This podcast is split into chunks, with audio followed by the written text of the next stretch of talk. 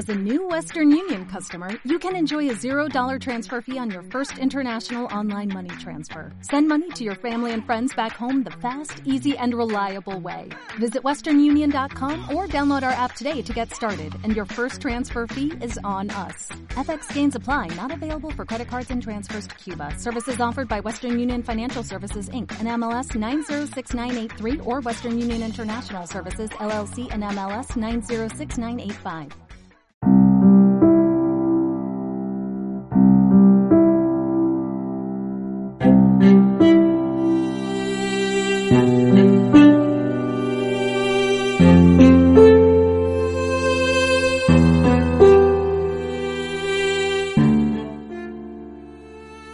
Resurgir, día 24. Testigos. Muy buenos días o muy buenas tardes o muy buenas noches, dependiendo la hora en la que estés escuchando este podcast. Mi nombre es Alberto Machuca y como siempre tengo el gran placer de saludarte y de darte las gracias por ser parte de este devocional de 30 días titulado Resurgir. El día de hoy Vamos a comenzar nuestro devocional en el Evangelio de Juan capítulo 21, verso 24. Y recuerda que estamos hablando acerca del poder de la resurrección y cuán importante es aprender constantemente a resurgir en nuestra vida. Seamos cristianos, sobre todo, si tenemos fe, eh, es necesario vivir estas etapas donde volvemos a levantarnos, donde salimos de esa tumba fría, oscura, vacía, a veces sin esperanza, o más bien donde no sentimos mucha esperanza de que las cosas sean mejores o que las cosas cambien, es mi oración que estos 30 días te ayuden a ti como me han ayudado a mí a resurgir en varios o, o, bastantes tiempos en mi propia vida espiritual. Y si tú estás escuchando este podcast y no eres creyente, bienvenido seas estoy convencido que cosas que hablemos aquí también pueden ser de gran ayuda para tu propia vida en las diferentes áreas importantes de, tu existencia en este mundo. Así que bienvenido seas nuevamente y aquí en Juan capítulo 21 en la Biblia dice la escritura, ese discípulo es el que da testimonio de todos estos sucesos y los ha registrado en este libro, y sabemos que su relato es fiel, Jesús también hizo muchas otras cosas. Si todas se pusieran por escrito, supongo que el mundo entero no podría contener los libros que se escribirían. Aquí el apóstol Juan se define a sí mismo como martirón, que en griego significa aquel que da testimonio o testifica. ¿no? Por eso está diciendo ese discípulo es el que da testimonio según lo que acabamos de leer. Así que la palabra para testigo proviene del griego martus o marturos o marturia, de las cuales, palabras de las cuales viene eh, nuestra palabra en español mártir. Esto, esto es sorprendente, ¿no? Jesús ah, estaba también dejando indicaciones claras. Si recordamos en Hechos capítulo 1, verso 8, cuando Él da las siguientes indicaciones diciendo, cuando venga el Espíritu Santo sobre ustedes, recibirán poder y serán mis testigos, tanto en Jerusalén como en toda Judea y Samaria y hasta los confines de la tierra. Y bueno, ¿quién es un testigo? Un testigo es alguien que puede dar testimonio con respecto a un suceso, por lo que mm, puede dar el testimonio porque lo ha observado directamente y también puede confirmar el hecho o los hechos que están implícitos. ¿Has sido tú testigo tal vez de un accidente o has sido testigo de cualquier suceso? Podemos dar muchos ejemplos y, el punto es que el testigo ha visto, ha escuchado de forma directa, no es el que va a decir, oh, es que me contaron. No, eh, el testigo es el que vio de forma ah, primordial, que estuvo presente, eh, cuando sucedieron los hechos. Aquí Juan, al hablar de sí mismo, dice que las cosas que él mismo ha visto y vivido han sido de primera mano, y él las registró en su Evangelio. Es así como uno de los relatos más importantes de la resurrección han llegado a nuestras manos y a nuestro conocimiento, gracias a alguien que se tomó el tiempo de escribir y dejar constancia de las cosas que vivió. Considero que todos los que hemos sido salvados y redimidos por la sangre de Cristo, podríamos también escribir nuestro propio Evangelio. Alberto, ¿de qué estás hablando? No seas un hereje.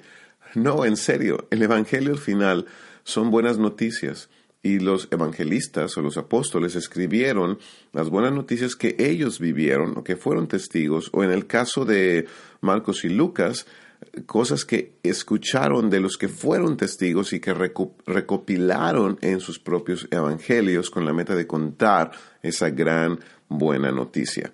Así que si hoy te tocara comunicar con otros y dejar constancia para las siguientes generaciones acerca de tu fe en Cristo, acerca de tu caminar en Él, ¿qué escribirías tú? Una regla debería ser, solo escribe cosas que has sido testigo y nada más. El apóstol Juan aclara en dos ocasiones que Jesús hizo muchísimas cosas más, pero que lo que se escribió fue con el fin de que creyéramos en Él. Eso está en Juan 20, eh, capítulo 20, verso 30 al 31. Lo que me llama más la atención es que muchos de nosotros ponemos la mirada en todas las cosas que aún no han pasado, más que en lo que sí ha sucedido y de lo cual somos testigos. La mayoría de nosotros hemos sido testigos del amor, de la paciencia y la generosidad de Dios, pero enfocarnos en las respuestas a oraciones que no han llegado o en las cosas que aún no hemos visto suceder puede, puede dar como resultado que a veces perdamos la fe o que estemos quejándonos o estemos desanimados.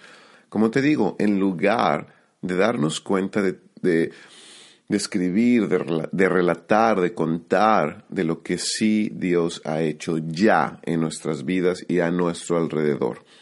¿Cómo cambiaría tu forma de evangelizar, por ejemplo, o de compartir tu fe, si comenzaras a, a contar de lo que has sido testigo, de las cosas que Dios sí ha hecho por ti y cómo eso ha cambiado tu vida, y dejáramos de invitar o paráramos de invitar solo a personas a un domingo a la iglesia por la mañana? O, un, miércoles por la tarde el día que tú te reúnas.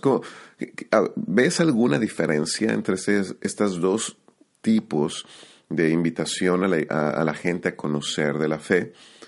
En la primera te haces testigo y eres alguien que toma responsabilidad por lo que tú compartes. En la segunda solo invitas a la gente a un evento. ¿Cómo crees que Dios quiere que compartamos nuestra, nuestra fe y las buenas noticias del Evangelio. Obviamente las dos son válidas y las dos funcionan, pero aquí Juan hizo algo genial para compartir de lo que fue testigo y eso fue registrar todas las cosas y momentos que impactaron su vida y gracias a eso tenemos este hermoso Evangelio. Así que el día de hoy quiero invitarte, en realidad creo que todos los días o la mayoría de los episodios te he invitado, escribe algo una oración, decisiones, pero hoy quiero invitarte a escribir diariamente y a llevar un cuaderno de notas donde puedas dejar constancia todas las veces que Dios te ha escuchado y te ha respondido. Te aseguro que si lo hacemos por lo menos dos o tres meses sin parar y puedes cada vez que, te, sientas desánimo o necesites fortalecer tu fe, regresar a todas estas listas o todos estos sucesos diarios de milagros, de amor, de, de, cosas que has sido tu testigo. Cuando ves a tus hijos, cuando ves a tu pareja, cuando ves tu propia vida y las respuestas que recibes a oraciones o la simple... Ah, simplemente levantarte cada mañana y terminar el día y poder hacer un recuento de, de cosas que agradeces, te aseguro que tu fe, tu adoración y gratitud crecerán enormemente. Pero también tendrás más claro cómo ayudar a otros a volverse a Cristo. Hoy más que nunca se necesitan testigos, personas que tengan un conocimiento de primera mano y no una fe prestada o rentada a la comunidad o a la iglesia a la que perteneces. Escribe, escribe cuando Dios conteste tus oraciones y aun cuando no. Escribe cuando estás preocupado y abatido, y aun cuando todo parece ir de maravilla. Escribe oraciones, momentos claves del día, aprendizaje espiritual, escrituras que te han impactado, Ah, escribe cosas que te gustaría enseñarte a ti mismo tal vez cinco años atrás. Eso es valiosísimo. ¿Qué cosas has aprendido hoy que le dirías a tu propio ser cinco o diez años antes, a alguien más joven, a ti más joven? Te aseguro que esas cosas son muy, muy especiales y valiosas, que podrías también, si las tienes claras, compartirlas con otras personas que están comenzando su propio viaje en la fe. Y al final, Juan se dio cuenta de que había mucho más que él podía relatar, pero ese no fue su enfoque. A él le bastaba hablar de las cosas que pudieran producir fe en otros, con el fin de poner su mirada en Jesús. Así es, en Jesús. ¿De qué hablas tú? Quiero preguntarte. ¿De las cosas que no han pasado aún o de las que ya sucedieron? Sabiendo que, nuestro Dios no tiene límites y Él aún puede hacer mucho más. Con el tiempo, todos los que fueron testigos de la resurrección de Cristo fueron torturados y hasta asesinados por su fe. De ahí viene el uso de la misma palabra para testigo, Martus, que se usara eh, para describir a estas personas de fe que fueron torturadas por sus convicciones. Mártires, así es el nivel de seguridad y convicción que una persona necesita para soportar tal dolor hasta la muerte misma, solo le puede dar la, la, fortaleza o la convicción de que la persona ha sido testigo de algo que vale la pena. A tal punto vale que puedes dar la vida por ese algo. Cuando no podemos nombrar todas las cosas de las que hemos sido testigos en nuestro caminar con Cristo, entonces será muy difícil un día mantenernos firmes cuando llegue la hora de sufrir por nuestra fe. Te invito el día de hoy a escribir tu propio evangelio, tu propia historia, donde puedas hacer un recuento de todas las cosas que has visto y oído, y donde puedas arrodillarte a orar y asombrarte de tu Señor una vez más. Hazlo por tu propio resurgimiento, por tu propia fe y por tu gratitud personal, pero también hazlo por los que han de venir por aquellos que necesitan escuchar cómo Jesús sigue vivo hoy y que tú eres testigo de eso. Nuestra sociedad necesita más que solo decirles que deben creer en la Biblia porque la Biblia dice o porque así debe ser. Eso ya no funciona hoy. Escúchalo bien. Esta idea de que la gente hoy debe creer solo porque la Biblia dice o porque tu iglesia lo dice, eso ya no más es poderoso ni da sentido de autoridad. Hoy es el tiempo de los testigos. Sí, es el tiempo de los mártires, que con su ejemplo, que con su amor, que con su constancia pueden decirle a la gente y al mundo hoy, sí, la Biblia es real, pero ¿por qué? Porque soy testigo de su poder. Sí, es el tiempo de los testigos, es el tiempo de los mártires. Bendiciones.